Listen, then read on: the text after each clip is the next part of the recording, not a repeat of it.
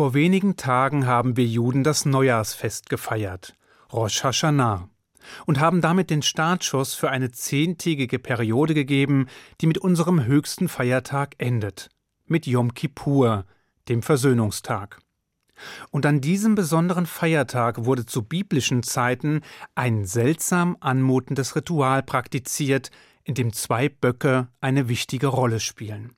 Ein Ritual, das zu allen Zeiten Fehldeutungen provozierte und falsche Rückschlüsse produzierte. Und ein Ritual, das manch einer mit einem altbekannten Begriff in Verbindung bringt, nämlich dem des Sündenbocks. Was aber passierte nun eigentlich bei dem merkwürdig scheinenden Ritual mit den zwei Böcken? Und was hat es mit dem angeblichen Sündenbock auf sich? Und schließlich, was ist die eigentliche Botschaft der Zeremonie, die, nur damit keine Missverständnisse entstehen, schon seit gut 2000 Jahren nicht mehr ausgeübt wird? Um es kurz zu machen, zu Zeiten des Jerusalemer Tempels wurden einmal im Jahr, nämlich am Versöhnungstag, zwei Böcke vor den Hohepriester gebracht, von denen einer im Tempel geopfert werden sollte, während der andere zum Sterben in die Wüste geschickt wurde. Die beiden Böcke sollten so ähnlich wie möglich aussehen, in Größe, Statur, Erscheinungsbild und so weiter. Anschließend wurden Lose gezogen. Auf einem stand für den Herrn, auf dem anderen für Azazel. Danach wurde der Bock für den Herrn auf dem Altar des Tempels als Opfer dargebracht. Dem anderen Bock wurden symbolisch die Sünden des Volkes aufgeladen. Dann wurde er in die Wüste geschickt, wo er von den Bergen in den Tod stürzte. Dieses seltsame Prozedere warf natürlich allerlei Fragen auf, etwa wer oder was Azazel sei. Schließlich war ein Bock ja für Azazel bestimmt. Manche meinten darin einen Ort zu erkennen, andere gar eine Art Dämon.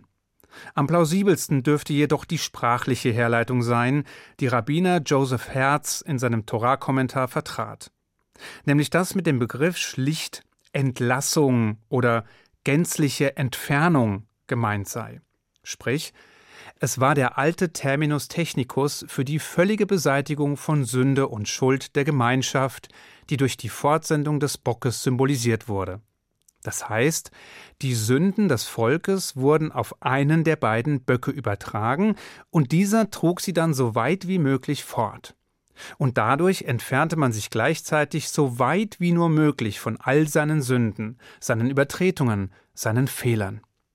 Das Christentum hat diese Idee aufgenommen und sie in die eigenen theologischen Vorstellungen eingearbeitet, und zwar im übertragenen Sinn.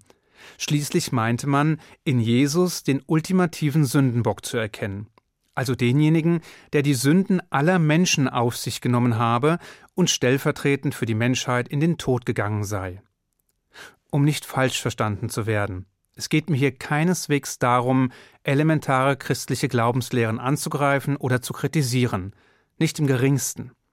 Worum es geht, ist deutlich zu machen, dass die christliche Vorstellung des Sündenbocks keine Basis in der Zeremonie finden sollte, die im dritten Buch Moses beschrieben wird.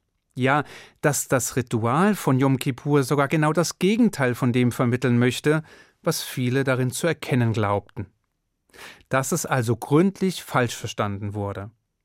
Was aber war die zentrale Botschaft des Rituals? Jedenfalls nicht die Entledigung von Verfehlungen und Fehlverhalten, indem man sie einem unschuldigen Tier aufbürdete und es in die Wüste schickte. Um es deshalb noch einmal deutlich zu machen, die Fortsendung des Bocks war reine Symbolik. Zur damaligen Zeit sicher dramatisch, bewegend und eindrucksvoll, aber eben doch nur symbolisch zu verstehen. Kaum ein Jude dürfte jemals ernsthaft geglaubt haben, dass man sich seiner Verfehlungen dadurch entledigen könne, dass man sie einem Bock aufbürdete und ihn in die Wüste schickte.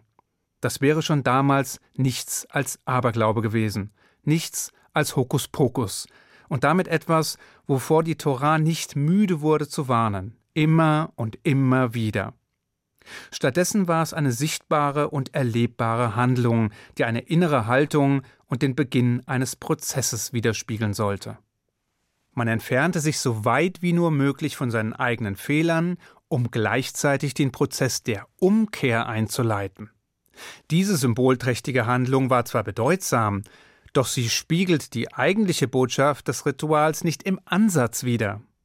Wie Rabbiner Emanuel Reckman in seinem Buch A Modern Orthodox Life erklärt, geht es nämlich in Wahrheit darum, uns die Vorstellung von freiem Willen und persönlicher Verantwortlichkeit zu lehren.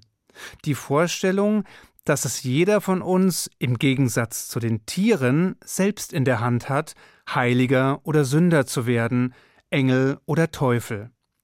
Deshalb müssen die beiden Böcke so ähnlich wie nur möglich sein, quasi identisch, wobei der eine für das Heiligtum ausersehen war und der andere für die verlassene Wüste. Der eine wurde für den höchsten und heiligsten Zweck gewählt, während der andere ganz tief sank. Für die beiden Tiere entschied das Los über ihr Schicksal. Doch im Gegensatz dazu haben wir Menschen es selbst in der Hand. Beide Extreme sind für uns Menschen in Reichweite. Sie bilden die Pole, innerhalb derer wir Menschen uns bewegen können.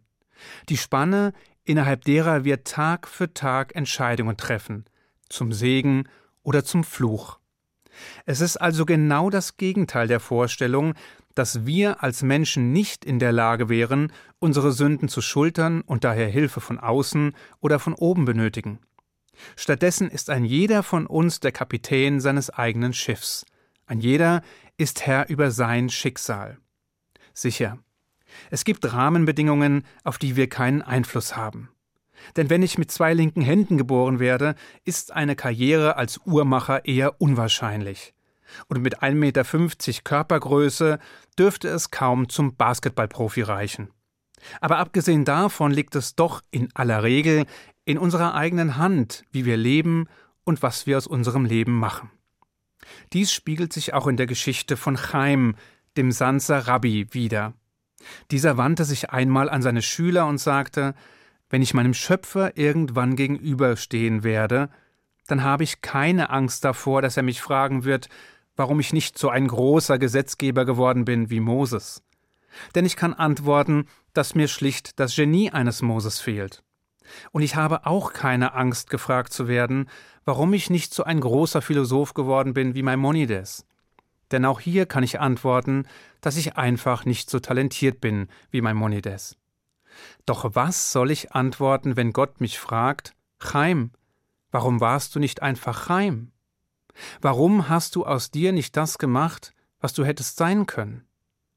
Das ist die Frage, auf die ich am Tag des Gerichts keine Antwort geben kann.